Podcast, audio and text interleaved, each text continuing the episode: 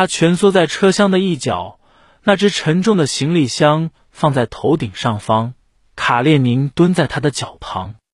他想起跟母亲住在一起时曾工作过的那家小酒店的厨师，那家伙从不放过任何一次可能的机会，动不动就在他屁股上打一下，还不止一次的当着众人的面提出要和他睡觉。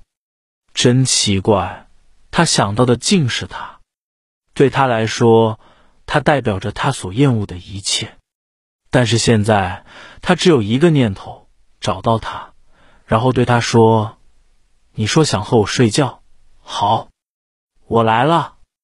他渴望做点什么，以免再走回头路。他恨不得猛然抹去过去的这七个年头。这就是眩晕，一种让人头晕眼花的感觉，一种无法遏制的坠落的欲望。我可以说，眩晕是沉醉于自身的软弱之中，意识到自己的软弱，却并不去抗争，反而自暴自弃。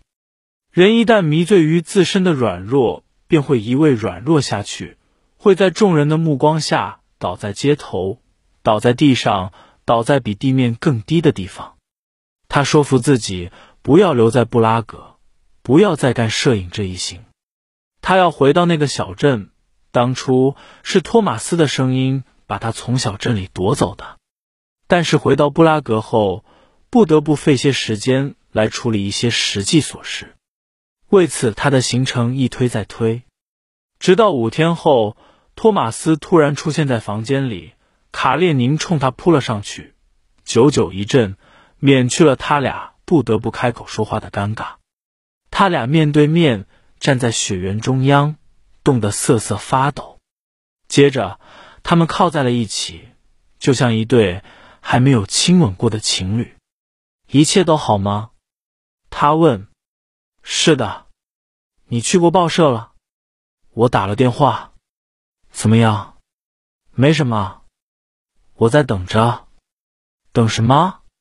他没有回答。他不能对他说，他一直在等他。